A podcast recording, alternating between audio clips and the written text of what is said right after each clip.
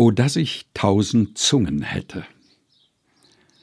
O dass ich tausend Zungen hätte und einen tausendfachen Mund, so stimmt ich damit um die Wette, vom allertiefsten Herzensgrund ein Loblied nach dem andern an, von dem, was Gott an mir getan.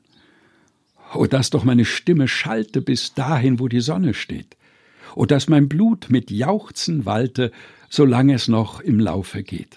Ach, wär ein jeder Puls ein Dank und jeder Odem ein Gesang. Ihr grünen Blätter in den Wäldern, bewegt und regt euch doch mit mir.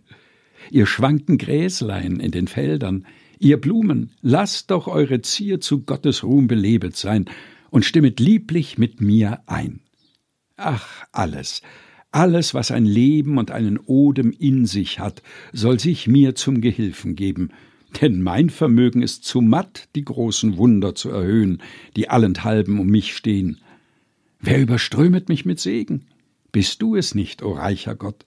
Wer schützet mich auf meinen Wegen? Du, du, o Herr Gott Zebaoth.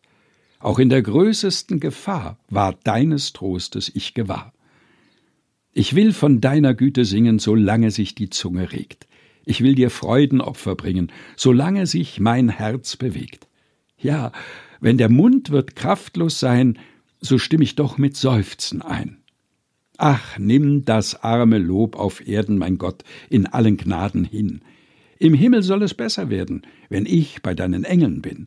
Da sing ich dir im höheren Chor viel tausend Halleluja vor. O dass ich tausend Zungen hätte. Gelesen von Helge Heinold.